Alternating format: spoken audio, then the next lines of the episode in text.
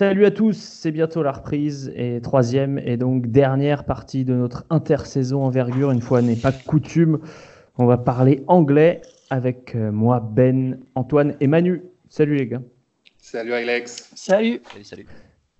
Et euh, aujourd'hui, on va parler euh, de, de choses dont on parle souvent, qu'on évoque souvent, qui sont passionnantes, euh, ce sont des statistiques hyper importantes, assez difficiles à évaluer, à trouver.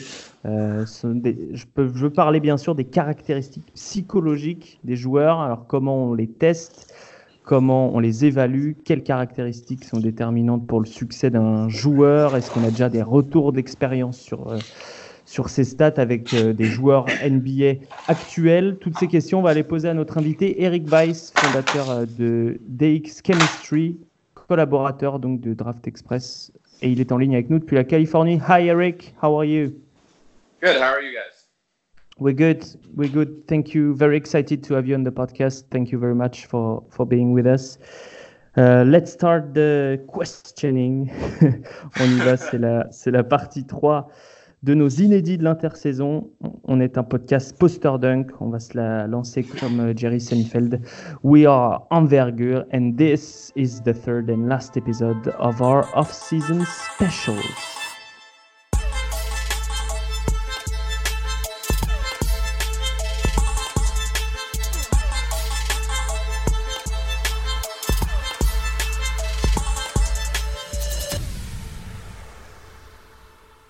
Right, Eric. Um, let's start with um, the most global question before entering uh, the, the, details. But what's uh, DX chemistry purpose?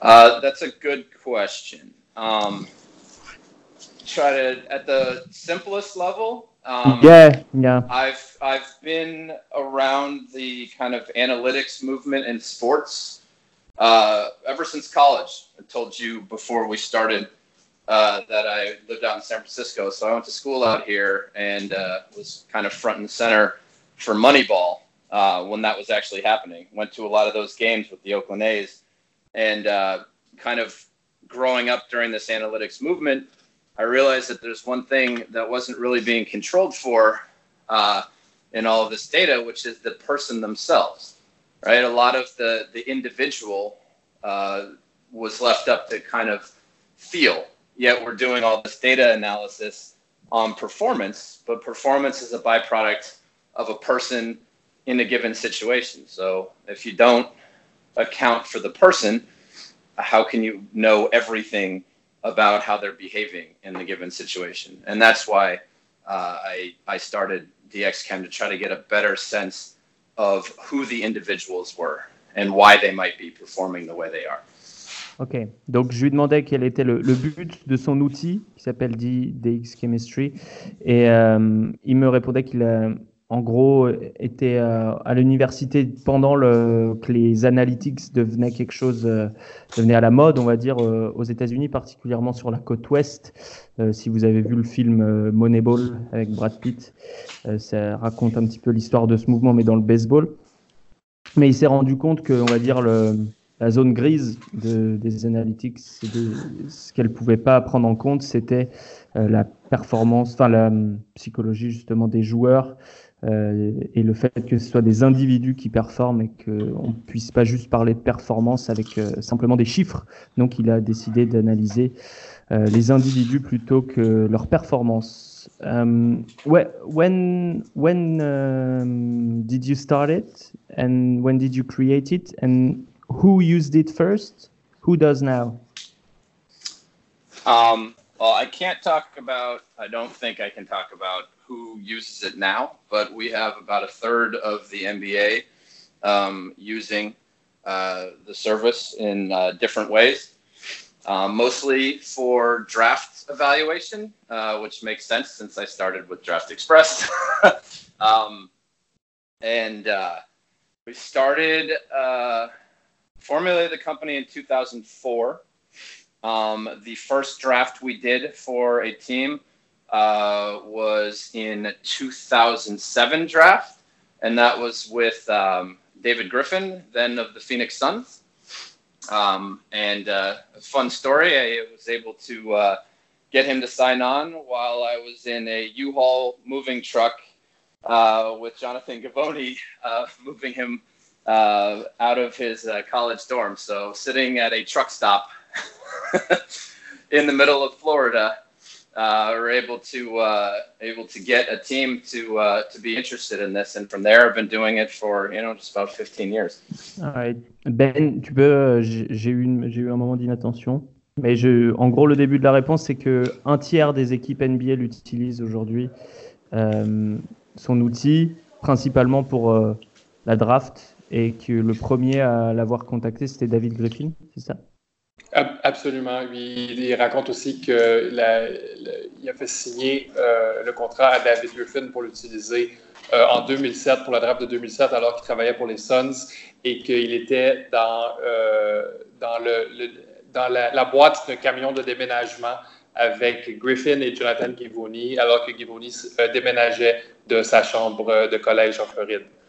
Assez spectaculaire comme anecdote. C'est ça. Une belle anecdote pour commencer. Manu, ta, ta question euh, 3 sur euh, peut-être les, les, les, équipes européennes qui utiliseraient ça.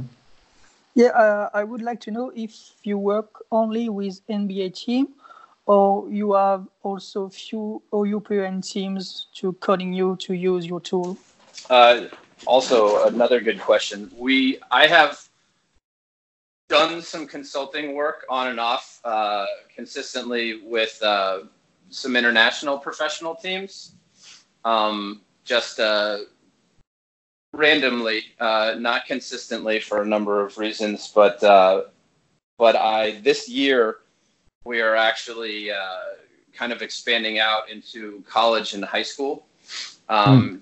Using uh, that's where Antoine comes in eventually. As soon as I finish my end of of the bargain and design the uh, the tool, but uh, we are actually getting in much more into uh, uh, learning software and uh, career planning off of this. So uh, trying to transition away from consulting uh, opens up, you know, with technology opens up a much larger world because I'm only one person, but an app can be everywhere. So for the last 15 years, mostly professional and mostly NBA within there, but soon much more. Antoine, du coup, euh, Manu, demandait s'il y avait d'autres euh, équipes à part la NBA qui utilisaient euh, l'outil de d'Eric. Est-ce que tu peux compléter puisque tu es impliqué en partie dans la réponse? Ouais, donc en, gros, il y a un peu de, consulting sur des, franchises européennes notamment, mais ça reste, ça reste du consulting. Le, le but, c'est que on travaille là, cette année avec Eric sur une forme d'industrialisation euh, du processus en essayant de, capter euh, beaucoup plus vite les, jeunes joueurs pour qu'ils euh, qu'ils soumettent des tests de, de, de, stats psychologiques, de psychologie, sur, lesquels on va sortir des statistiques et qui va permettre voilà, d'aller plus loin que juste le, consulting NBA et d'étendre vraiment cette procédure hmm. à, à, tout le basket. Quoi. Hmm. Il parlait aussi de, d'équipes euh, au lycée, il me semble. Hein. Ça, lycée, oui, c'est ça. Le, but, c'est d'impliquer euh, aussi les, les, coachs, euh, les coachs dès le lycée pour bah, justement pouvoir accéder, on va dire, que, que les joueurs.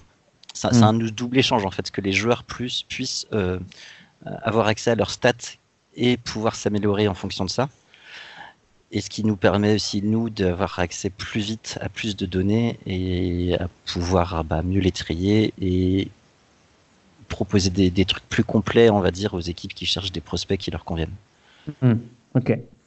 Euh, justement, on parle de ces tests. Uh, Eric, let's dive in the, the components of uh, the psychological profile. How how do you how does it work? What kind of testing does it require to uh, build a, a, psychological profile? Uh, so the first part is is pretty basic and has been around for a long time. We use a, a standard psychometric assessment uh, called the 16pf uh, it's one of the most heavily used and one of the longest uh, tenured uh, assessments. It's just a measure of personality. Um, Uh, we administer this uh, mostly during the draft, and then combining that data with uh, performance data and uh, using some controls for situation, such as, you know, how does a rookie acclimate to a new team, you know, in a winning environment versus a losing environment, just for an example of a situational uh, variable. We're able to look at a large set of data that involves the person, the situation, and the performance, and that is how it works. Okay, so so you didn't come up with um, uh, new questions. Uh, you you it's mostly based on the this test you talked about the 16PF Yes. So uh, just a little back uh, history. My father is a clinical psychologist. Uh, mm-hmm. He's been practicing for 40 years um, and the kind of the, the genesis of this entire idea uh, came during the, the first uh, Las Vegas Summer League. Uh, he came out to watch uh, the first Summer League with me, and we got to talking about uh, scouting and prospects and trying to understand better who you know would function uh, more effectively, how they translate from college to to pro. Um, and he started talking to me about uh, hiring, like human resource hiring practices that he had helped as a consultant uh, develop uh, over the years. And uh, the the assessment, the reason we have not designed our own is on his recommendation that it's best to use a tool that has been, uh, you know, peer reviewed and validated mm. instead of building something that is private and proprietary um, so the data points, by collecting a bunch of data from the assessment, we know that the assessment has strong uh, validity in terms of measuring the personality components. But then we were able to build our own metrics uh, by having such a large quantity of that data combined with all of the other statistical data. We were able to build uh, new uh, measures uh, through our Okay. I'm going to traduce, to translate. Euh, donc, euh, Eric raconte, je le fais pas dans l'ordre de ce qu'il a dit lui, mais euh, en gros, ce test, cette, évaluation de la personnalité est basée sur un, test qui est apparemment connu aux États-Unis. Moi, je ne le connais pas personnellement, mais qui est un, test utilisé depuis longtemps dans la psychologie. Euh, qu'on donne aux joueurs à, peu près au moment de la draft, aux prospects. Et euh, c'est finalement son père qui lui a recommandé ça, puisque son père travaille euh, dans l'analyse psychiatrique ou psychologique, je ne me rappelle plus. psychologique, on va dire. Psychologique, depuis, depuis bien longtemps. Et c'est une idée qui lui est venue lors de la toute première Summer League de Las Vegas, où il se demandait comment justement mieux évaluer les joueurs, qui va réussir à, percer en NBA, qui ne va pas réussir. Et, euh, et donc ils se sont dit tous les deux que c'était lié à, à, la performance aussi psychologique. Mais son père, euh, au lieu de créer un outil, un questionnaire euh, qui n'existait pas finalement, quelque chose de privé, son père lui a recommandé d'utiliser ce questionnaire-là, euh, qui a fait ses preuves et que tout le monde connaît et qui, qui, est donc est, viable pour les équipes qui, vont, qui vont ensuite utiliser l'outil d'Eric, qui est ensuite enrichi avec les performances des joueurs en fonction de l'environnement où ils sont, etc. Euh, les, performances des joueurs pardon, et l'environnement où ils sont, comment ils arrivent à s'adapter, par exemple, à une équipe qui gagne, une équipe qui perd, etc. Euh, Manu, question sur euh, le, le, Twitter, par exemple. Yeah, you, um, Antoine said to us sometimes your pay, players' pages are based on the Twitter page. How it works exactly? Um, so we try to collect three sources of data: um, social media, uh, interviews, and then the assessment itself. Uh, just to have, you know, having multiple different sources of information on how a player uh, communicates, you know, and represents himself tends to have uh, a stronger level of validity when uh, when combined. So um, the Twitter uh, social media is just pretty simple in terms of collection uh, of information. Twitter offers a uh, you know a feed uh, so you can you can uh, collect information and you can uh, store it with a player record. Uh, the key for what we do is a lot of social media is filled with, um, especially for players, uh, plugs for uh, products or tweets from other people like um, brand managers, whatever, uh, people that the players hire. So uh, what we do on the back end is we use our assessment database to adjust the output, and we also we also pull away a lot of the content that isn't from the individual uh, themselves. And so that process combined allows us to uh, generate a an initial profile um, from the available uh, social media data, but is more reflective of the norms. You know how how personality uh, distributes based on the assessment. If that makes sense, I'm not sure if that translates. Antoine, du coup, tu peux expliquer? Non. Ah, le problème, c'est que j'ai une coupure de net. J'ai entendu que la moitié des mots. ah, ah vas-y, vas-y. Bah, on parlait de l'analyse des, réseaux sociaux. Donc, si, si j'oublie des trucs, tu, tu compléteras.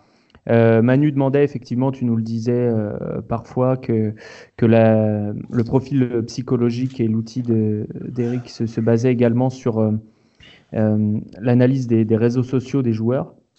Effectivement, il a confirmé, il a dit que ça se basait à la fois sur l'analyse des, des, réseaux sociaux, mais aussi sur celle des interviews et que évidemment il fallait la, la difficulté était de, trier euh, ce qui venait du joueur et ce qui venait de son entourage puisque c'est pas toujours le joueur qui va par exemple tweeter euh, lui-même. Ça peut venir de son manager ça peut venir euh, de quelqu'un d'autre peu importe. Donc euh, ils, ajustent ça avec leur outil et ils arrivent à tirer des, conclusions sur comment le, joueur s'exprime, euh, comment il va parler de lui, de ses performances, de son environnement, etc. Et ça va aider à la compréhension générale euh, de sa psychologie. J'ai tout bon, Antoine? Euh, Ouais, c'est ça. C'est ça. Et on peut, on peut ajouter que c'est étonnamment assez fiable.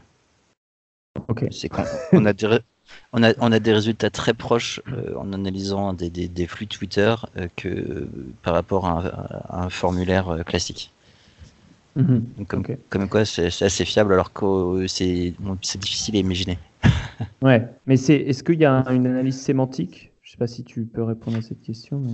Je vais, Oui, oui, c'est-à-dire bah le oui, choix oui. des mots, etc. euh, c'est Oui, du tout à fait. vocabulaire. Ouais. Mm. Euh, ben, peut-être ta première question euh, que tu m'avais envoyée? Uh, sure. Um, so, um, Eric, um, uh, there's a big like conception like in sports that uh, psychological insight is um, unquantifiable. So, um, what kind? What would you say is the kind of insights uh, uh, that your psycho- psychological analytics can provide to teams that they cannot get for themselves? Let's say in a pre-draft interview process.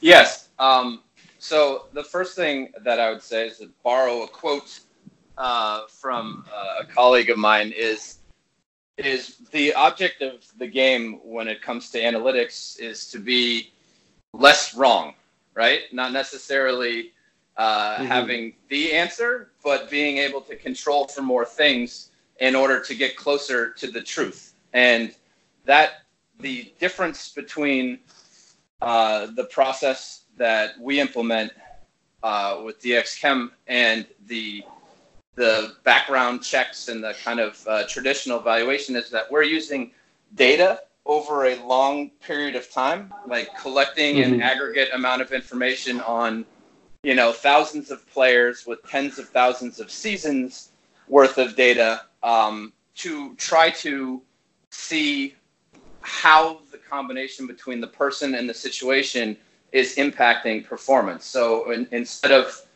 just evaluating, let's say, uh, Jarrett Culver, Let's just use him as an example.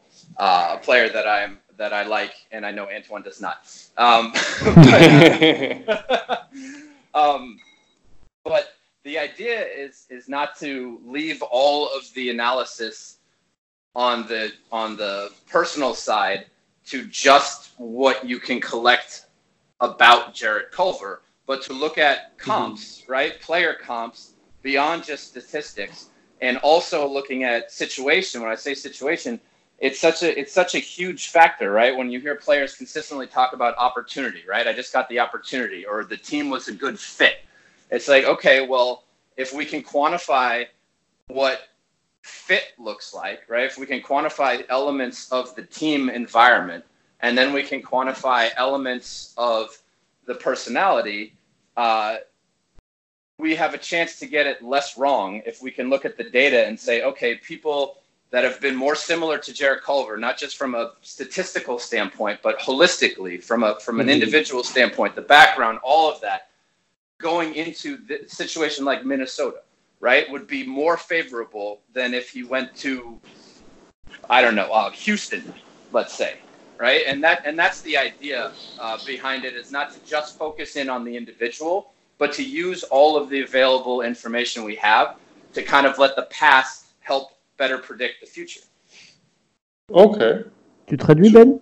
Absolument. Euh, ce que Eric, ce que j'ai, la question que j'ai posée à Eric, dans le fond, c'est quel genre de, de, de, de, conclusion on peut tirer, de plus-value on peut avoir des, des, stats psychologiques comparés, disons, à un processus euh, d'entrevue euh, d'avant-draft. Eric me disait que, dans le fond, ce, qu'ils font, c'est qu'ils collectionnent beaucoup, beaucoup, beaucoup de sources euh, de données sur un joueur pas nécessairement qui, viennent de, lui, mais disons, par exemple, ses, euh, réactions euh, dans certaines situations. Est-ce qu'il joue mieux avec une équipe gagnante? Est-ce qu'il joue mieux avec une équipe perdante? Et, qui est capable, à partir de ça, à partir du pur volume de l'exercice, est capable de tracer des comparaisons entre certains joueurs, puis est capable justement d'évaluer justement quel genre de joueur fit avec quelle équipe. Comme pareil, il donnait l'exemple de Jared Culver. Euh, Jared Culver qui a tiré son équipe euh, sur son dos pendant toute l'année à, euh, Texas, Tech. Puis qui est à Minnesota, il, se il, y a, une équipe justement où est-ce qu'il va avoir beaucoup de boulot à faire, qui serait peut-être un, meilleur fit qu'une équipe comme Houston, par exemple, où est-ce qu'il serait presque condamné à un rôle complémentaire à, la James, Harden et à mm-hmm. Russell Westbrook. Très bien. Um, Eric, um, what wh when does the um, the players exactly take the test? Is it all, all in the they are all in the same room and they are they are making they are taking the the evaluation or uh, is it uh, something that you are working on for them to take it as early as possible? Yeah, currently uh, it's usually part of the of the pre-draft process. Like um, when the during the combine? Uh, no, when they come in for uh, individual workouts.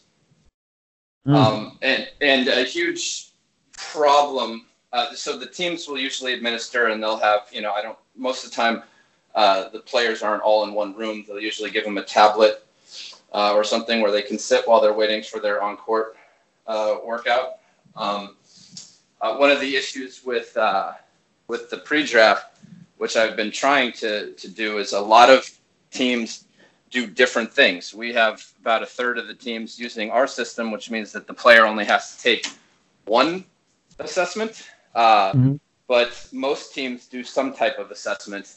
So uh, players might ha- be asked to do basically the same thing multiple different times. And that actually hurts, that can hurt uh, validity by, uh, by, you know, kind of exposing a player to the same kinds of questioning over a short period of time. So one of the goals has always been to get one kind of system.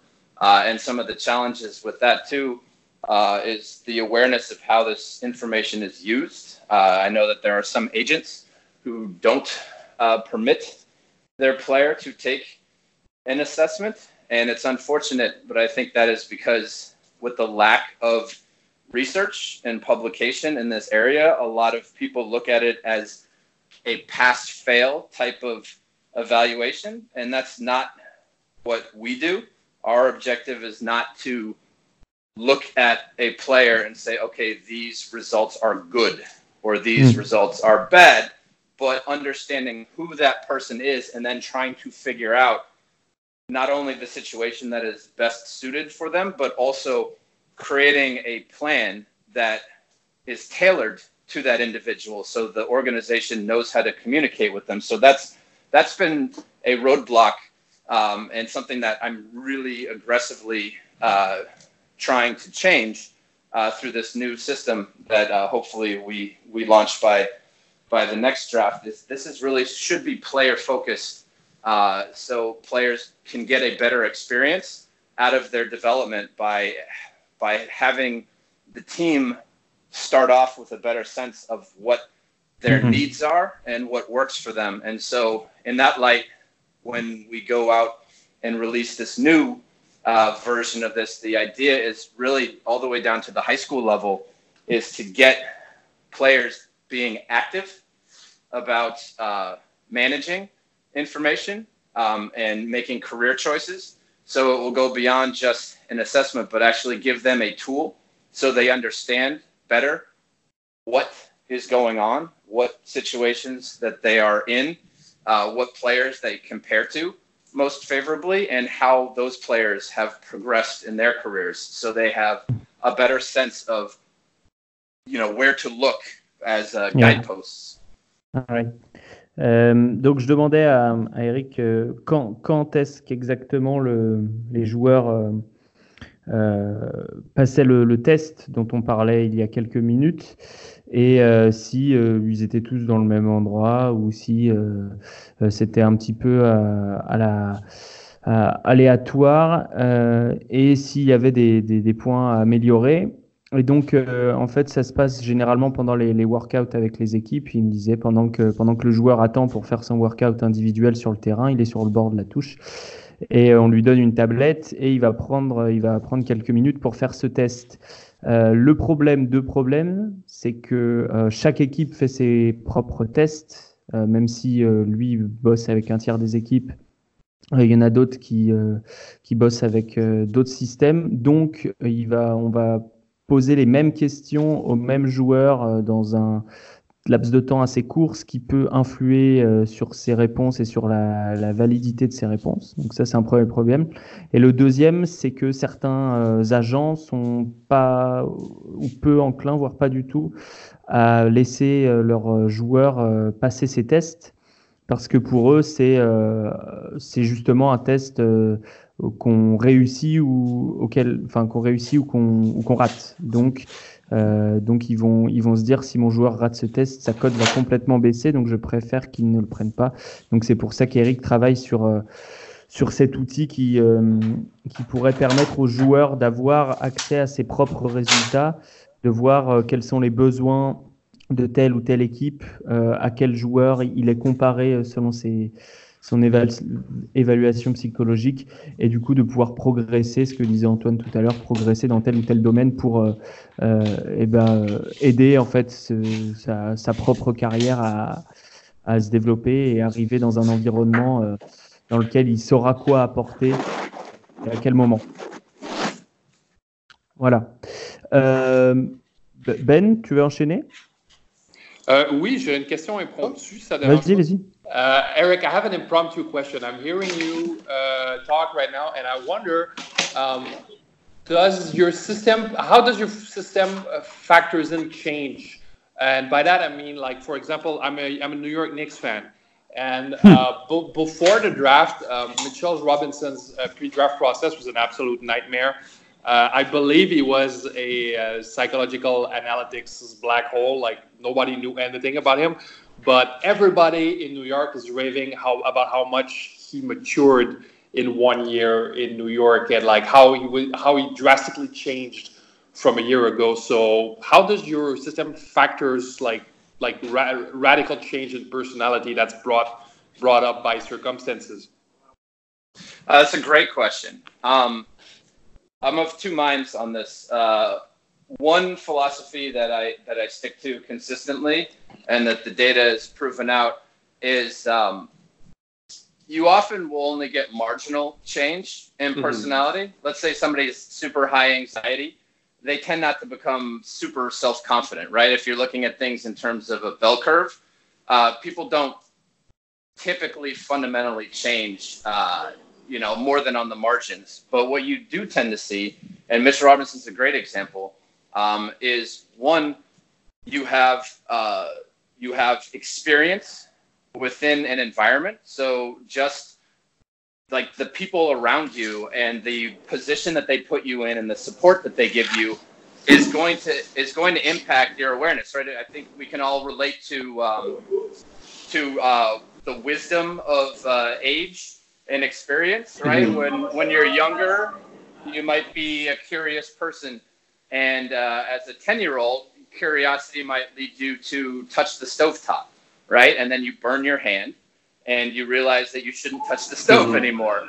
But does that mean you no longer are curious, right? You, I think that the experience is you learn more about who you are and what works and what doesn't uh, for survival, right? For continuing to progress, and you might not change from from a from a pure personality standpoint.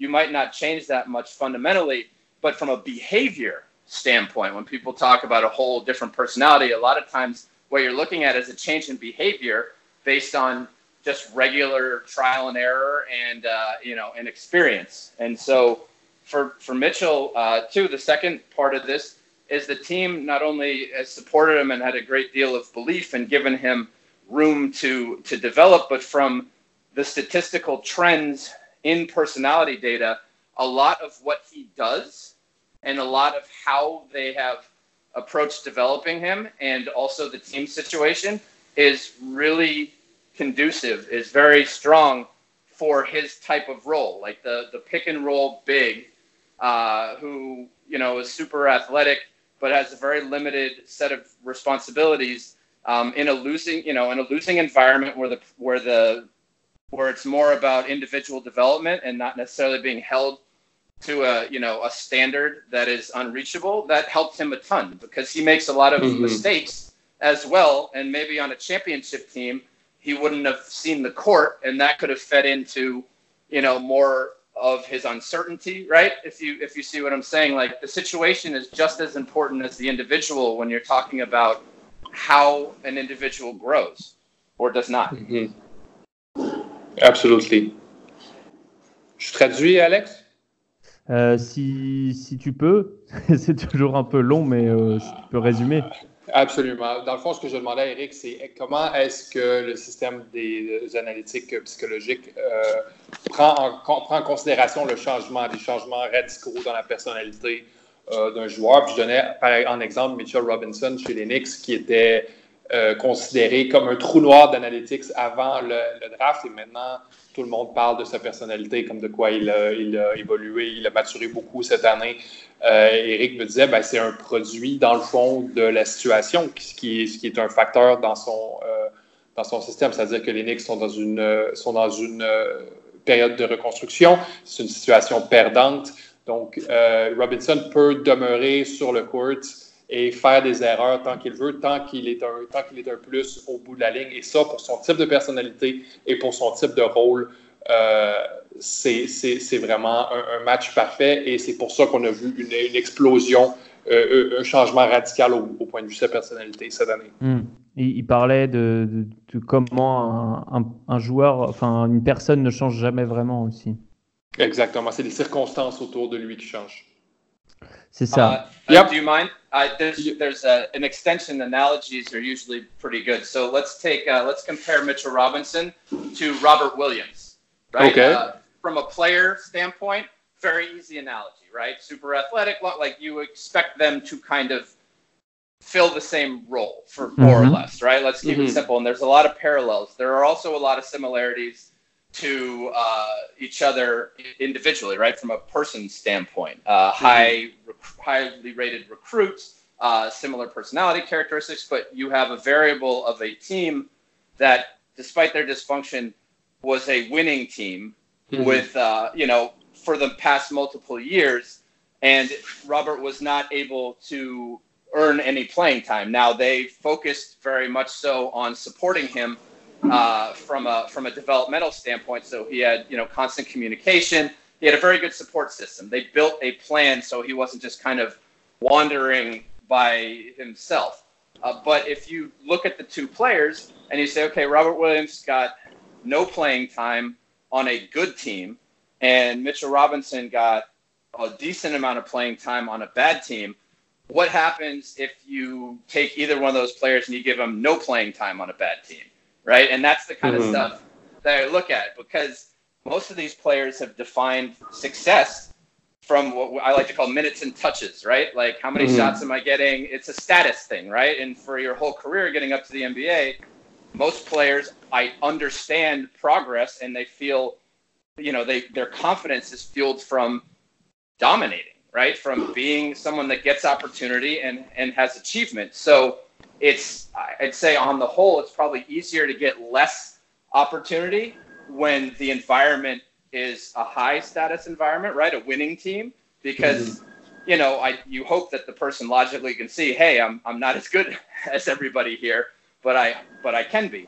But if you take you know, and most losing teams are also have more younger players too, right? Players that you might have even have played with when you were at a you know mm. a, a high school level. So I think what you see a lot of times with players that struggle is when they see themselves as equal to the people around them, but the team is not having success. Like, and so they're not being able to contribute, and they don't see a big difference. It's not like they have like an idol on their team who they had a poster on their wall. It's like it's guys that are like one or two or three years older than them, and the team is not good.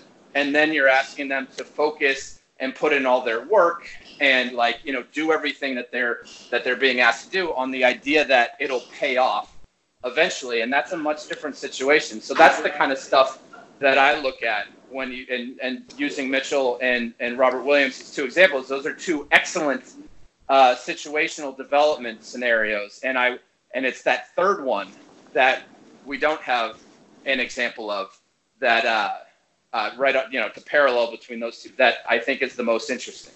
You mean the third one, the no minutes on a bad team? Yes, the no minutes on a bad team for a high level pros, a guy that is, you know, not the guy that went, you know, like uh, Jimmy Butler, right? Jimmy Butler mm-hmm. went to junior college and then he played, you know, uh, pretty much like a, an extent. He was an upperclassman when he came out, right? All of these mm-hmm. things that that's different. That's a different path. But when you're talking about a lot of these one and done or none and done in, in Mitchell's case, guys that the last time that they played, they were you know a highly regarded prospect, high expectation, right? Like they, mm-hmm.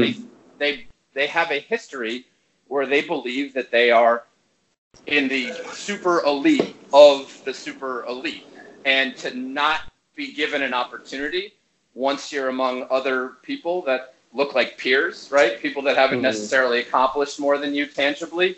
Um, that can be a really difficult situation to process if you don't have, you know, something to a support structure, you know, necessary to kind of help you see the progress you're making or understand why you're not playing beyond just you're making too many mistakes, right? There's a lot of people are like, well, give me a chance and mm-hmm. I'll show you that I can do it. So it's like you need the job to get the experience, need the experience to get the job. Those are the situations that I think uh, most dramatically affect different types of people uh, more significantly. Cool. Euh, tu veux que je traduise, Alex? Oui, tu peux résumer. Ouais, euh, ouais c'est l'analogie entre Mitchell Robinson et, Robert Williams de Boston. Exactement, qui ont une situation différente tous les deux, euh, où est-ce que Robert Williams n'a pas de temps de jeu euh, n'a pas de temps de jeu euh, avec, les, euh, avec les Celtics, mais Michel Robinson a du temps de jeu avec les, les Knicks. C'est deux, deux situations qui sont parfaites pour les deux joueurs parce que Williams lui est pris en main par les Celtics, puis une équipe, une structure beaucoup plus forte et des joueurs beaucoup plus vieux qui sont avec lui, des joueurs qu'il qui connaissait lorsqu'il était au lycée, par exemple.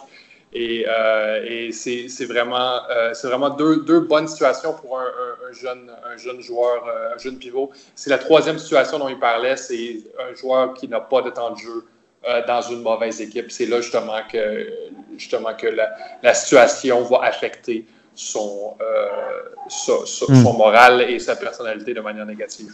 Hmm. Mais il y a quand même des différences entre les New York et, Boston, puisque euh, euh, finalement. Euh, c'est ouais, mais c'est le jour et la nuit, mais en même temps, Mitchell Robinson se, se développe mieux et plus vite, en tout cas plus visiblement que, que Robert Williams, alors que alors ils n'ont pas tout à fait les mêmes outils physiques, mais c'est ce qu'Eric disait, il y a le même profil et il y avait même des similarités psychologiques entre les deux. Absolument. Eric, what, uh, what what does NBA team pay you for? Uh, do do they do they sign for the for one player uh, analysis for the whole package for several players? How does it work? Uh, it's it's usually for the draft for all a package for all the prospects that come in. They have access to the historical database too. So everyone we've done, there's uh, 2,200 players uh, in the database. So uh, they are usually it's consulting uh, reports mm. writing, right? Like me doing custom analysis, and then access to the tools that uh, Antoine and I have built to uh, help allow them to do more evaluation themselves so they can answer questions uh, that they might have at any time and not just mm. rely on uh, my interpretation.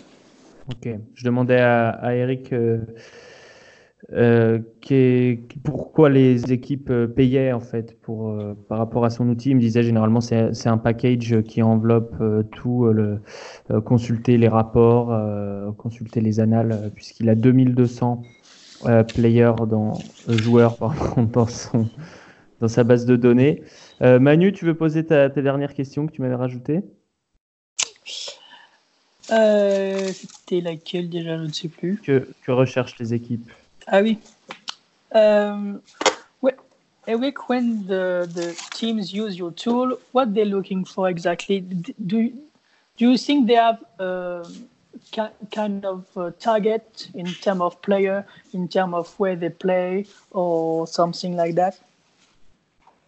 I think a lot of times um, teams are just looking for another source of information, right? Uh, that's why it's so uh, popular during the draft, particularly because you know that the opportunity cost of a pick is very high, right? Cost controlled, uh, you know, uh, potential for significant impact, and you're looking for as much information, much different sources of information uh, as possible. So I think a lot of the uh, the interest is in trying to understand um, the most about the person before making a selection. So it's just one piece of the process, and that and that's an important distinction too. Oftentimes, I've been doing this for so long.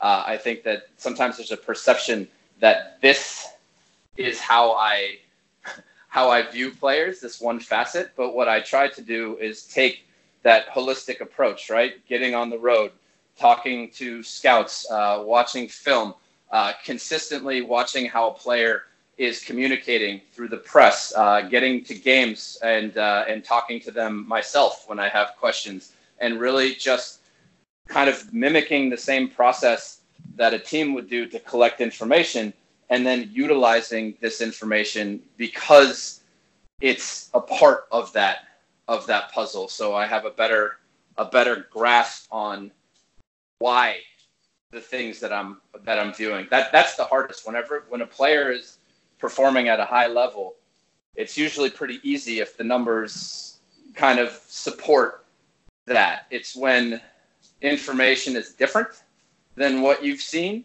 that's when you really have to dig in. You're like okay well what is this telling me uh, mm. you know that i need to be aware of? Why is this why is this information, um, you know, different? This actually came up with uh, Luka Doncic a couple years ago, uh, who was, you know, my number one rated uh, player. But it was very interesting with the amount of media uh, exposure that he had. Uh, I think there was a, a, there was a big, at least in the states, uh, his selection was going to kind of be the litmus test for whether or not all international players were like overrated hmm. or yeah. not, right? And, th- and that's a tremendous amount of stress and pressure to put on a kid. And despite the fact that he had played at an elite level, you know, every step of the way, the idea that that pressure was coming and the uncertainty of what the transition would be. knew that he would be good, but what you know, what would that first year look like? What type of scrutiny would there be? Would he have a weird level of uh, attention where he was expected to perform above, you know, above a normal rookie level, right? Even for even for a top five pick, right? Where you're kind of, what would it be like? And then kind of breaking down kind of what he needed both from a skill standpoint and from an organizational standpoint that was a really interesting one because because based on where he went and with uh, with Dallas kind of instantaneously kind of building around him letting him have the ball like you know kind of fitting him into a role that he was familiar with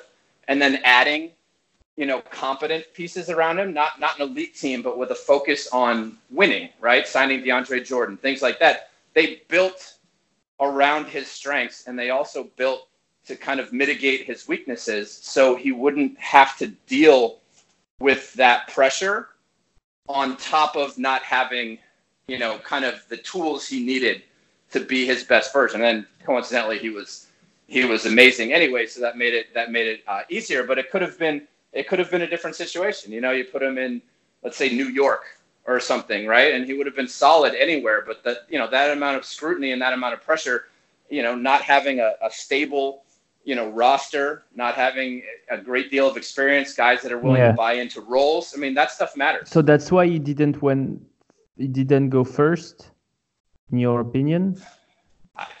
In my opinion, I think he didn't go first uh, because a lot of people were afraid or were concerned with that that pressure as well. The idea that they would take the guy that you know, that couldn't live up to the hype, and then they would be, uh, you know, criticized also, right? That's the risk factor involved. Mm. And it happened. It happened with Porzingis uh, several years back, yeah. right? Where you know, in hindsight, yeah, but in, like, well, in your in in your um, uh, in the psychological profile, um, did, was he a, a risky profile, Luka Doncic?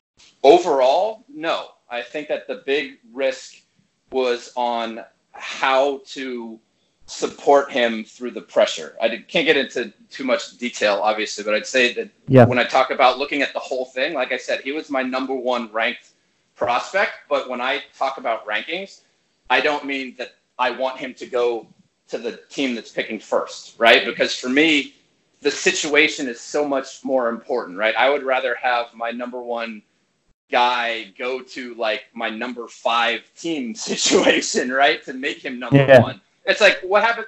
Great example. What happens if Kawhi Leonard goes to Sacramento instead of San Antonio? Like you can do the redraft five years mm. later and be like, oh, this yeah, player yeah. should have been up here, or Draymond Green, and say, oh, well, he should have been tenth. But maybe they don't turn out to be. Maybe the situation makes the player who they are. All right, uh, we're going to take a minute to to translate. Euh, Manu, tu te souviens du, du début? Eh no, it's okay. That, that was great. Euh, tu te souviens du début de sa réponse? Tu lui demandes du, du, début après le parti sur Doncic, je peux gérer, mais en gros, euh, tu lui demandais qu'est-ce que les équipes cherchaient spécifiquement chez lui, chez, de, chez un joueur, par exemple. Mais du coup, de ce que j'ai compris, c'est qu'ils essayaient de trouver un, plus ou moins dans la même situation que l'équipe. C'était un processus en fait de, de, joueurs, comment il allait fit à telle équipe, comment l'équipe qui va le choisir va, va correspondre au joueur selon son, ses stades psychologiques et son passé. Moi, j'ai compris ça. Après, je, je pense hmm. qu'il me manque des, des, termes parce que du coup, on a parlé un peu longtemps. Mais euh, bah, Antoine, tu peux peut-être compléter. Je sais pas si ça coupait pour toi ou pas.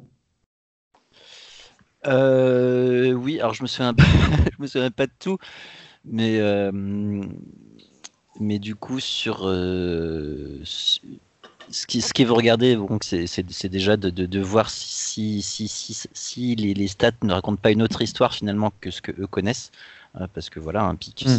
c'est c'est des millions et des millions d'investissements, ça engage sur 2 à 4 ans minimum.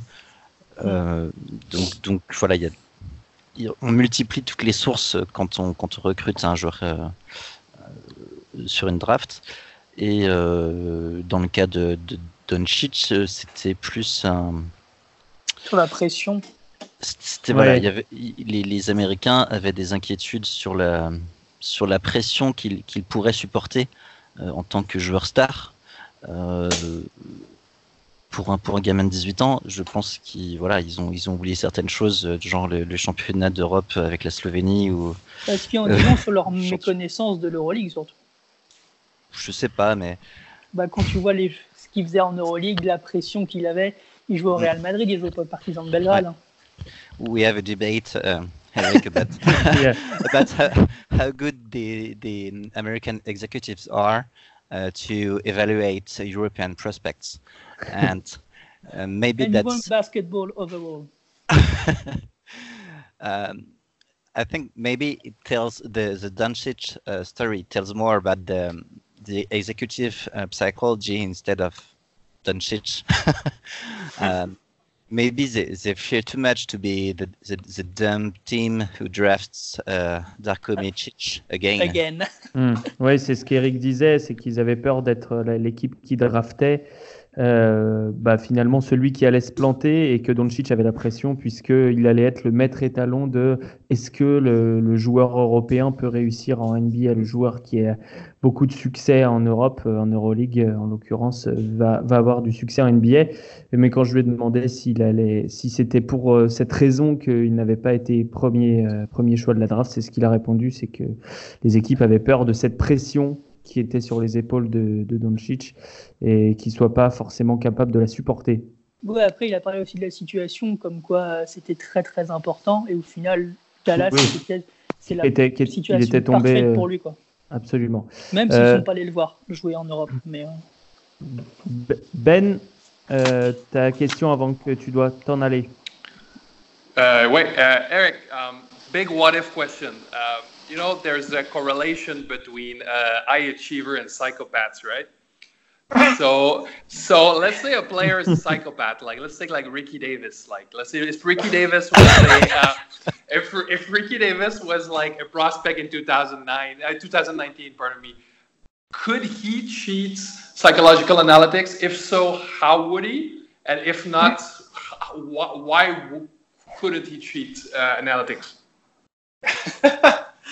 Uh, wow, that is that is many layered uh, question right there. Um, I'd say starting with the with the basics, um, the the assessment itself is designed to uh, to have uh, validity checks in it to see if you know you're filling out mm-hmm. uh, questions randomly, if you're trying to make yourself look better than you are, or if you're just happy okay. to just be agreeing and saying yes to everything. So there are some things built in that.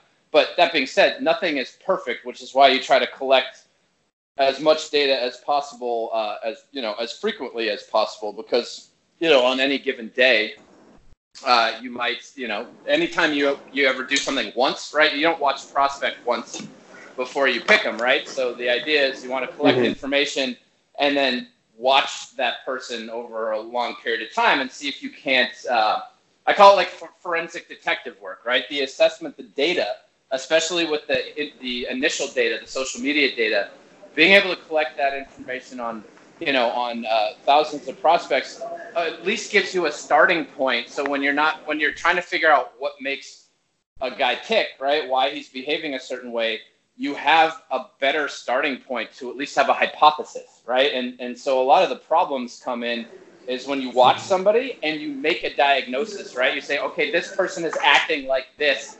because he's a psychopath, let's say. Whereas mm-hmm. the example the example you use with uh, Darko Milicic compared to Doncic, it's like the classic reason why you need to account for personality and situation, right? Because mm-hmm. situation and personality are going to influence behavior. So if you're not at least accounting for those two factors and you're just kind of judging off of what you see, it's going to be much harder to say, oh, well, based on what I know from all of these other person situation combos, this kind of guy, you know, would be much worse in, in Ricky Davis's situation, say in a Cleveland team that had not been good, you know, for a long period of time, or hmm. uh, DeMar- DeMarcus Cousins in Sacramento and the differences in how he modulated behavior when he went to New Orleans.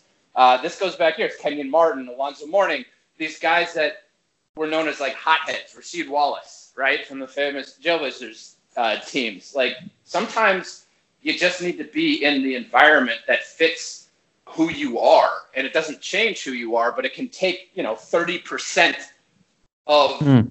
the bad behavior and funnel it into better behavior. We all have good and bad parts to ourselves, right? We all have things that are that are uh, you know qualities that we like and qualities we wish uh, you know we could change, and then it the situations we put ourselves in, right? How we act at work, uh, the people that we work with that set off, you know, set us off, or the people that we work with that you know help uh, make us the best that we are, right? It, it matters greatly, and if you don't if you don't factor in those if you don't factor those into the equation, it's really hard to evaluate someone and how they're acting and have a solid sense of will that behavior change or is that behavior a byproduct of the current circumstances. Ben, tu as le traduire Absolument. Euh, dans le fond, Et puis après, on dit au revoir. Ce que je demandais à Eric, c'est que, est-ce que, mettons qu'un joueur est un psychopathe, par exemple, à la, à la, à la Ricky Davis, est-ce qu'il y a moyen, est-ce qu'il y a manière de tricher sur le test d'analytics? Et euh, si oui, comment? Et sinon, euh, pourquoi? Il me disait qu'il y a des, ce qu'ils appellent des validity checks, des, des de, validité à l'intérieur du texte, c'est-à-dire que on va se rendre compte s'il répond, le joueur répond un peu n'importe quoi, s'il répond oui à tout, euh, s'il, essaie de se faire paraître un peu mieux que ce qu'il est, euh, que ce qu'il est vraiment, euh, mais que sinon, il faut, ça retombe aux multiples sources d'informations dont il parlait tantôt. Comment est-ce que le joueur réagit dans une situation donnée, lorsqu'il change de situation, euh, qu'est-ce, que, qu'est-ce que ça donne? Il nous donnait un, des excellents exemples avec un de Marcus Cousins lorsqu'il est parti de Sacramento, qui a modulé euh, son comportement. Euh, Rashid Wallace, qui est passé d'un, d'un, incontrôlable à Portland à un joueur de championnat à, mm. à, à, Détroit. C'est une question de composer avec les qualités puis de, de, de, de parier sur l'environnement qu'on peut, qu'on peut pourvoir aux joueurs. Parfait. Même les psychopathes ont le droit à un bon environnement. C'est ça la morale de l'histoire. Ah, absolument. On peut utiliser les psychopathes pour gagner au basket. C'est ça. Euh, merci Ben. Euh, ah, on se retrouve très bientôt pour le début de la saison 3. Eric, Eric Ben must, uh, must leave, but uh, we're going to continue a little bit. Hey, it was okay. a pleasure, Eric. Thank you so much for answering my weird ass questions. No, it's awesome. Thanks, Ben. have, a, have a nice day. You too.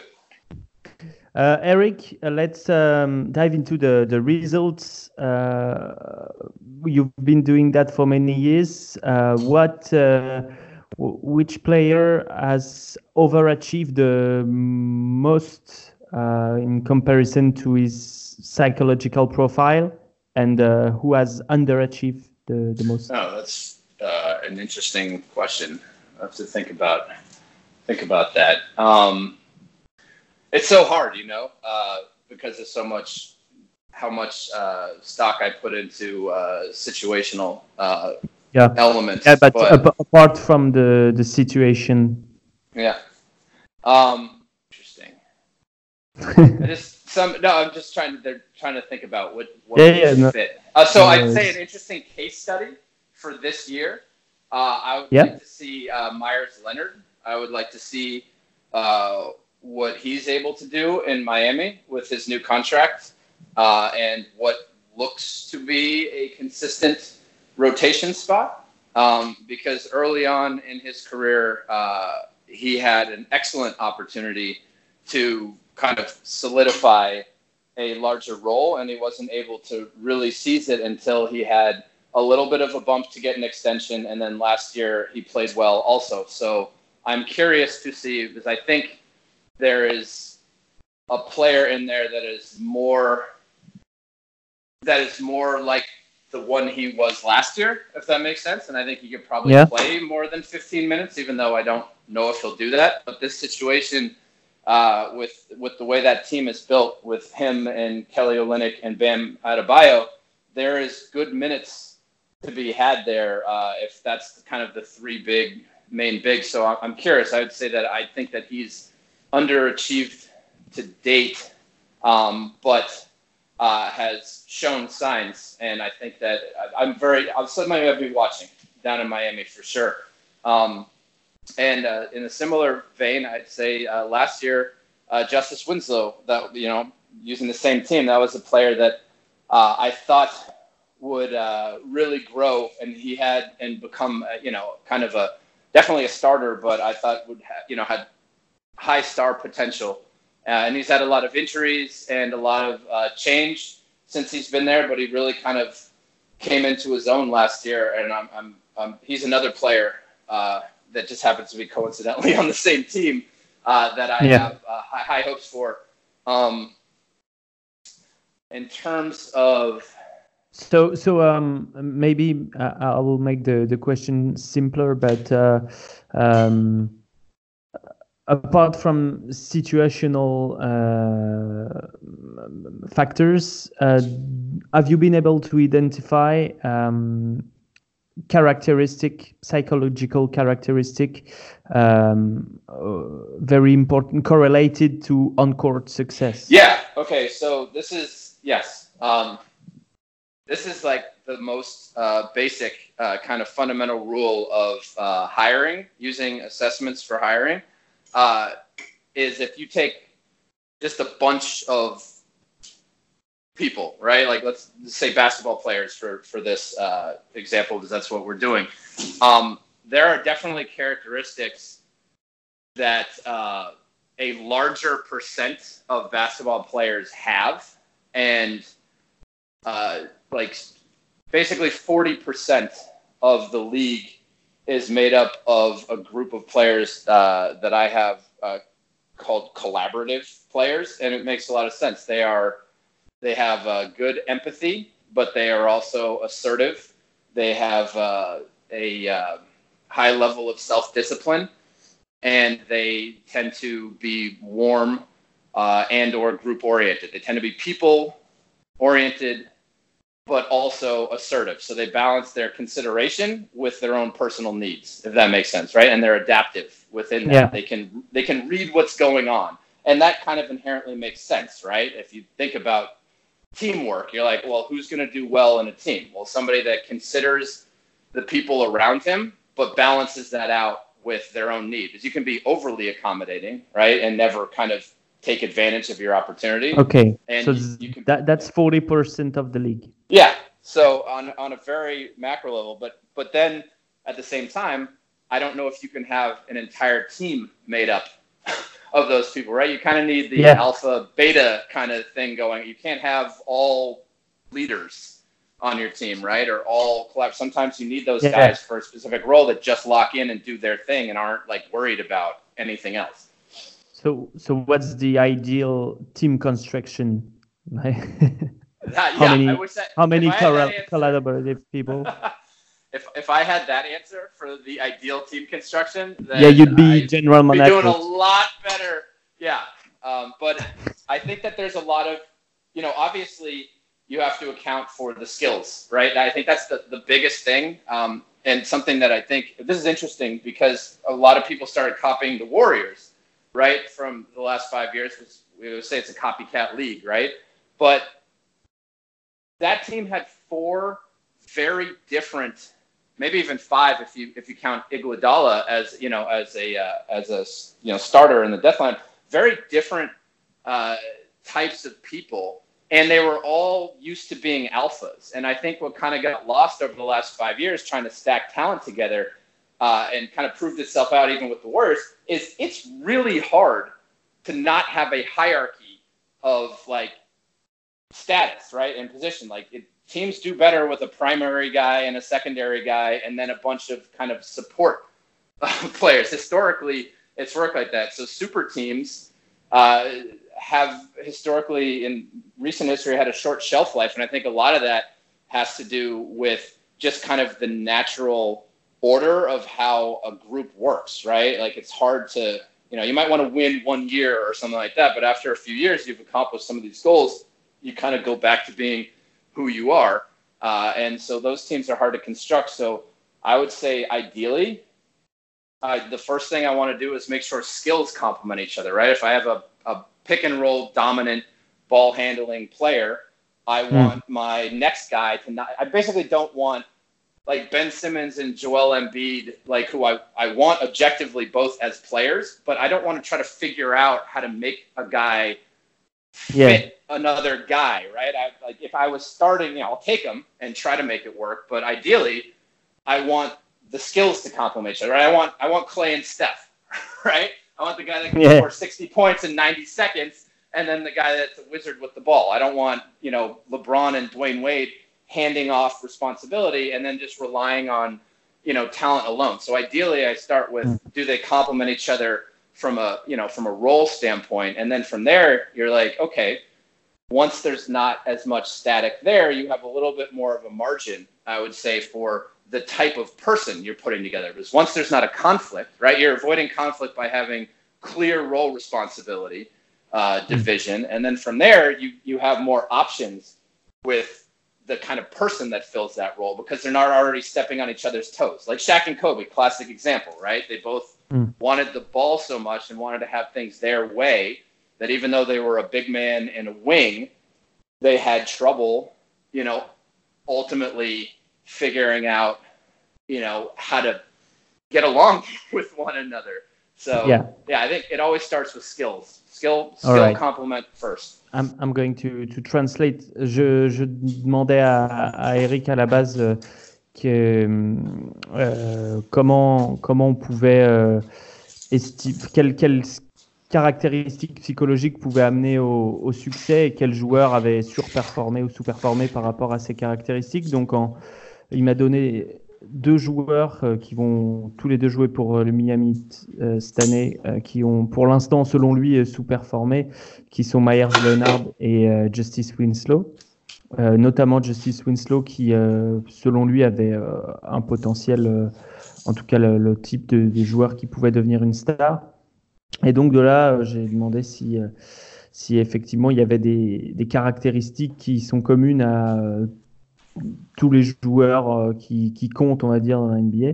Alors, il n'y en a pas exactement, mais il m'a dit qu'il y a quand même 40% de la NBA qui est qui sont considérés selon les stats psychologiques comme euh, des joueurs de type collaboratif, donc c'est des joueurs qui font attention aux autres, mais qui en même temps euh, sont, sont affirmés, c'est-à-dire qu'ils savent euh, faire passer leurs besoins, enfin ils savent dire ce dont ils ont besoin, ce qu'ils ont besoin de dire, etc. voilà, donc c'est des choses qui, paraissent assez logiques, mais voilà, il y a 40% de la ligue qui sont, selon les stats psy, ce genre de joueurs. Et ensuite, euh, lui, ce qu'il regarde euh, pour euh, la complémentarité par rapport à une équipe, il, dit que le plus important, c'est quand même la complémentarité au niveau des, des, rôles et donc qu'une équipe marche mieux avec une première option, une deuxième option, une troisième option que avec plusieurs superstars et que les super teams qu'on a voulu construire ces dernières années n'ont pas forcément fonctionné ou alors quand elles ont fonctionné, c'était des exceptions parce que effectivement c'était constitué de joueurs qui étaient euh, qui ont su euh, qui ont su adapter leur rôle à la situation. Voilà, je pense avoir résumé correctement. Uh, Eric, um, dive just a little bit into the 2019 class of rookies because they're, they're going they, they've already or they're going to uh, play their first NBA games. Um, who do you think um, fell into the right spot? Um, uh, a few guys. Uh, I think this was a really good draft for falling into the right spot. Um, but we'll pick three players uh, that I think really benefited. Um, and I would say that the first one is uh, DeAndre Hunter. Uh, just an ideal fit for uh, for everything that he does, the stage that the team is at, the expectations they have for him. Like, there's a lot of things that line up for DeAndre Hunter. So I think that's as good of a person. I'm going to leave Zion out of it because Zion usually the higher the pick, the better the opportunity. And first round picks have a lot of things built around him. And Zion's unbelievable, but I, you know, looking at situational fit for a first pick like is kind of pointless in my opinion because usually they get unlimited opportunity to prove themselves. So um, I would say, uh, um, yeah, DeAndre Hunter. I think, uh, much to Antoine's uh, dismay, I'd say Jarrett Culver is in an absolutely fantastic spot uh, when you look at um, kind of how the team is kind of rebuilding around. Sounds funny, but Karl Towns. Karl Towns being allowed to kind of be himself and needing a complementary wing that doesn't necessarily have to be a primary scorer, but does a ton of other stuff. And and for uh, Culver really has a low level of uh, of competition, and he has a good amount of experience, so he's pretty good coming in. Uh, yeah. Should be able to uh, grab that role um, and and run with it, which is great. Do they fit uh, uh, psychologically, Towns and Culver? Oh, I think they're a great match. I think that uh, I think Towns is kind of one of those universal types, right? Like I, I think it's really hard. Obviously, um, Jimmy Butler being the exception, like I don't, you know, uh, but I think that uh, a lot of times when you when you look at the Butler thing, Butler was kind of yanked out of a phase of his career, let's say, and just pushed into a team, and then he was trying to force it to be something it wasn't. If that makes sense, right? It's like, hey, everybody be a playoff contender team now, and they just weren't. Yeah. So, so that was the, the, exception. Yeah. So, so uh, Culver, uh, Hunter, and. Uh, I am really. I'm gonna be on an island uh, with this one, but I am really intrigued uh, with uh, Carson Edwards and uh, and his fit. I have kind of a yeah. thing about upperclassmen because I think talking about analytics, I understand that younger players entering the league, uh, you know, tend to be a better bet developmentally. But I also wonder how much of that is like perception becoming reality, right? If you think the younger guy is better, you kind of bias yourself towards giving him more opportunities based on the upside, kind of devaluing the the same production from a slightly older player. Does that make sense? So uh, I, I tend to look at skills first, and for me, Carson Edwards is so he fits a lot of the mold of these like smaller players that have had tremendous success. And when you look at where the Celtics are right now, great, uh, you know, kind of uh, team culture, even though it, it, took a hit last year, uh, you know, historically, they've been very solid and they have a, they have a role, you know, available for a guard off the bench and a coach that likes to play uh, the kind of pace and space game that fits him. And he's just an unbelievable shooter who also happens to have a physically game ready for NBA veterans level of strength. And I think that he's going to, I think he's going to have uh, not only quite a season, but I think he has a chance to to really establish himself as one of the better players from this draft. All right, that was in, uh, Yeah, interesting. Euh, il, je lui demandais qui, qui, était tombé dans la bonne situation. Et il m'a cité trois joueurs, donc euh, DeAndre Hunter, euh, qui arrive pile dans le, le, bon flot de développement, on va dire, à, Atlanta. Il arrive avec des joueurs qui ont à peu près le même âge que lui et qui euh, sont très complémentaires. Jared Culver, euh, qui apparemment est un fit idéal avec Carl Anthony Towns, même si Carl Anthony Towns est censé s'entendre avec tout le monde, sauf avec Jimmy Butler. Apparemment, c'était lié aussi à des, à des circonstances euh, dans la carrière de Jimmy Butler, que ce que disait en tout cas, c'était l'analyse d'Eric. Et puis, il a cité euh, plus intéressant, puisque plus loin dans la draft, Carson Edwards, drafté par les Boston Celtics, et, et qui, qui est tombé dans un bon environnement et qui, qui a déjà joué plusieurs années à la fac et qui, euh, et qui pourrait bien euh, tirer son épingle du jeu selon lui.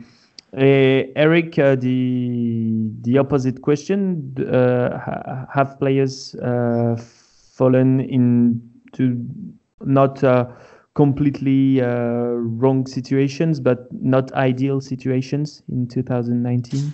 Uh, yeah, um, I, I'd say that there's you know, year one is always, you know, you never know what can change. Yeah. Um, uh, but yeah, there's there's definitely a couple. I would say right now, I think it's more about the situation than the uh, than the player uh, per se. But I think um, I think Cleveland is really interesting. Kevin Porter, especially, um, because I just don't know what their direction is, right? In terms of going back to what I talked about, like people like to have some level of understanding of where their place is, right? And and how that reflects what their past experiences are, right? And for a player yeah. uh, like Porter, I'm wondering what the developmental support system will be. I'm, I'm, sure they have a plan. I'm not saying that they don't, but when I look at it, it's always easier uh, when a player has a very projectable kind of uh, role, even if that's you know spending a ton of time in the G League or whatever. But the the plan, um, it would be nice with a team like that if they if he had a regular rotation role.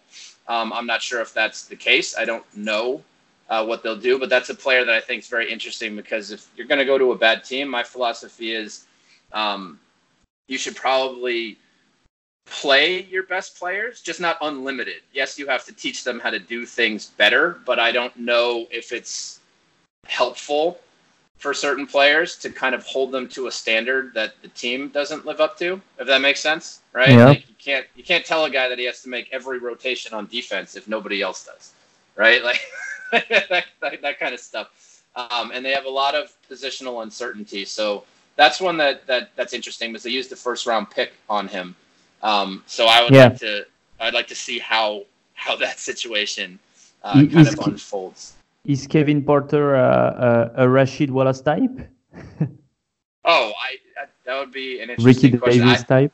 Ricky, I think every uh, every situation is different because you're also your your personality is also a byproduct of your experiences, right? So you can have similar personality characteristics, but the life that you've lived, right? That's that experience thing again. Like the things that you have gone through will, uh, you know, will change your behavior. I think that Porter's a is a really good kid by all accounts. I just would like to see him make sure that he's consistently engaged in something that he's that he believes in, right? That he can buy into and not give him a lot of time worrying about where things are going, right? What kind of direction his career is taking, whether or not he's going to have an opportunity, etc. Like in those situations, I really want a lot of structure.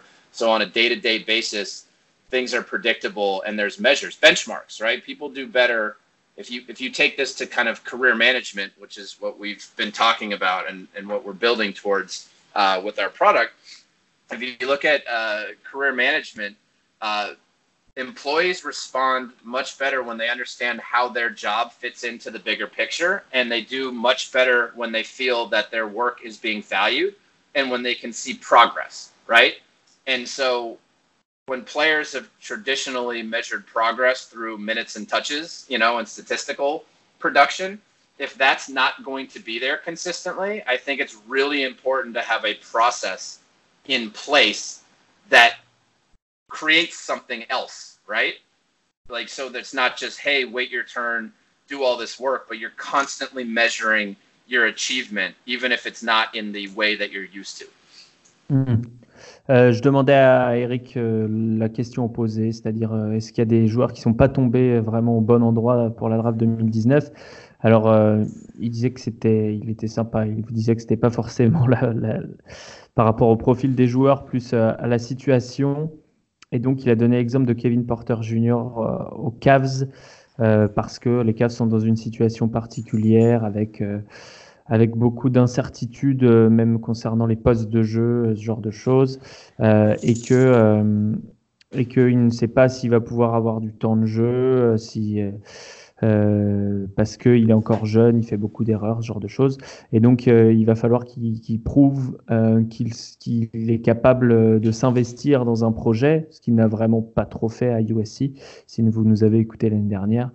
Et pour, pour pouvoir donner le meilleur de lui-même et exploiter son potentiel, puisque Cleveland a quand même dépensé, entre guillemets, un, un premier choix de draft, enfin un premier tour de draft pour, pour lui. Antoine, Manu, vous avez des questions sur les, les rookies de l'année dernière? Mmh, Pas qui me viennent. Ok. Euh, tu, prends, tu me prends dépourvu. si jamais, euh, je continue. Eric, uh, do you already have uh, psychological uh, testing available for the 2020 class? Uh, no, nothing, nothing yet. It's a process of uh, compiling information over the year, and we've been involved in building out this new product. So yeah, we'll yeah, probably that's why. turn to that about the first of the year. Would be my hope is to start to really get a lot more information and then right. kind of know how to approach building out because every one of these is built manually, right? It's not it's not Yeah. automatic. No Mm. matter what the source of information is, you really have to cultivate the source of the information, if that makes sense, right? Mm. So even with even with the personality data, you want to make sure that you're pulling the right information uh, to to kind of get that profile. So it's it's definitely a process. Not every not every interview and not every uh, social media post is worthy of uh, using for analysis. Yeah. Is it uh, gaining um, importance to uh, NBA teams the the psychological testing? Let's say uh, I'm a prospect. I don't I don't want to do the psychological testing. Is Yeah. my draft stock going to drop? I think that's entirely dependent on the individual uh, and the team, right? It's not, you know, at the end of the day, talent is going to win out uh, over anything. And, and obviously, I think we all know that a team will take a massive risk, even if there are tons of indicators that, you know, that something's not going to work out if they believe that the talent is, uh, is worth it. Um, that being said, I think that we're in a great era for, um, for dealing with uh, the mind now. Obviously, Mhm. with uh, with every team uh, uh, having to have a uh, team psychologist with uh, mental health being uh, top of mind. This stuff is not mental health, uh, and that's. But if we're going to start with the most serious, you know, if there's an awareness and an acceptance of the highest level of uh, mental health, that's going to bring awareness to all of the rest of of uh, what can be done when you pay attention to who the person is. If that makes sense, right? Like, there's a reason that someone gets depressed, right? If they're going into a situation that causes stress and anxiety day in and day out with no relief, then eventually they can have, you know, uh, you know, a more serious, uh, you know, kind of uh, mental health uh, response. So what I'm hopeful for is that as we go and as we continue to do more research, uh, which is a key part of this, it's not just me collecting information, but when we really have, uh, you know, more publication on just on just what works, like what what is better for handling, right? How do you manage? What what is the type of how frequently do you you know do you engage with the player, right? Like are you are you meeting with them to do one on one work on a daily basis? Are you uh, you know are you letting them um, you know kind of do their own thing, you know, and then checking in intermittently, like all of this stuff. The more we know about how uh, a player is interacting with his team off the court, the more we'll know about um, the best way to approach that. And that's really what we're focused on. And Yeah. hopefully we can we can do this uh, again, uh, you know, later on in the year. But the, the big thing is what do we know about the day to day life of a player while he's developing, right? Not just the work that he's doing, but you know the, the the schedule that he's keeping and how he's being supported, right? Mm. And that's huge because right now most of the analytics data is about what a player does on the court, but so much of what happens on the court is a byproduct of what's going on off the court. Yeah, that that's the blurry area for you. Yeah, well, that's the area we're focused on getting more information on. This Yeah. is essential. Ok. Euh, je, je demandais à, à Eric si la, les prospects 2020, il y avait déjà des données euh, sur eux. Donc, il, il me disait que non, le projet, c'était évidemment d'en avoir de plus en plus tôt possible. Euh, et euh, la question d'après, c'était est-ce que ça peut pénaliser un joueur de ne pas participer au test psychologique Et il m'a répondu que ça dépendait évidemment du profil du joueur, si de ce qu'il disait aussi à côté dans la presse, de comment il se comportait sur le terrain, évidemment, ce genre de choses. mais qu'on ne pouvait pas faire de, généralité là-dessus. Et il a conclu en disant que le, le, disons, le domaine où son analyse psychologique pouvait encore mieux s'améliorer, c'était sur le, disons, l'entourage et la vie quotidienne euh, du joueur, puisque pour l'instant, le, le, côté euh, psychologique, ça s'arrête aux, déclarations dans la presse, ça s'arrête au, comportement sur un terrain euh, et aux réponses aux tests psychologiques, mais comment le joueur est entouré, comment il agit chez lui, quelle est son, sa, routine chaque jour, ça, c'est des choses que qu'il aimerait prendre en compte et que pour l'instant, il, s'échine à travailler pour euh, améliorer son outil. Antoine, Manu, des questions ou on conclut? I just uh, want to add, I think the the the American prospects are kind of aware that their behavior is uh, taken into account. Uh, uh, even the the the, the younger ones, and I'm not sure we have this kind of sense in Europe. Um, and just want to add, I hope in Europe people will will uh, finally uh, take that into account and mm. will try to really um, improve the uh, environment of the young players because uh, it's kind of scary sometimes. tu, tu, te traduis toi-même euh, Je disais juste euh, j'ai l'impression que les, joueurs américains, les, les, jeunes prospects américains, ils ont un, sens du, de, l'impact, on va dire, de leur communication, et, etc. Et j'ai pas l'impression qu'on a ce même sens-là euh, en Europe. Je bafouille un peu aujourd'hui. Hein. et, et, que. Euh, et que c'est pour ça qu'il faut qu'on réussisse à implanter aussi ces idées-là de, de, suivi psychologique et tout euh, en Europe pour permettre aux, aux prospects de, de mieux s'améliorer et enfin, tout en les entourant mieux et, et en les conseillant mieux. Okay. Uh, Eric, do you do you have a, a word? That was the the last uh, question intervention from us. Do you want to conclude? Oh, um, no, nothing much to add other than um, thank you for uh, for having me on, and uh, and hopefully uh, uh, not uh, everything uh, translated well for your audience, so they enjoy uh, listening as as much I, as I enjoyed uh, uh, talking about yeah. about this stuff. Yeah, we, we, we enjoyed talking uh, with you very much. Thank you, thank you very much, Eric. Thanks a lot. Thanks. merci, merci Manu et, et Antoine pour vos pour vos questions, vos interventions. aux traductions. Euh, et puis, euh, merci à vous qui nous avez écoutés. On espère que les traductions étaient correctes. Euh, on a fait de notre mieux. Et c'est ce qu'Eric espérait aussi, d'ailleurs. Il me disait là il y, a, il y a 30 secondes. en tout cas, voilà. Ça faisait longtemps qu'on voulait faire ce podcast. On est très content de d'avoir pu vous l'offrir grâce, à, grâce à Eric. des bisous à tous et à bientôt. Ciao. Salut. Ciao.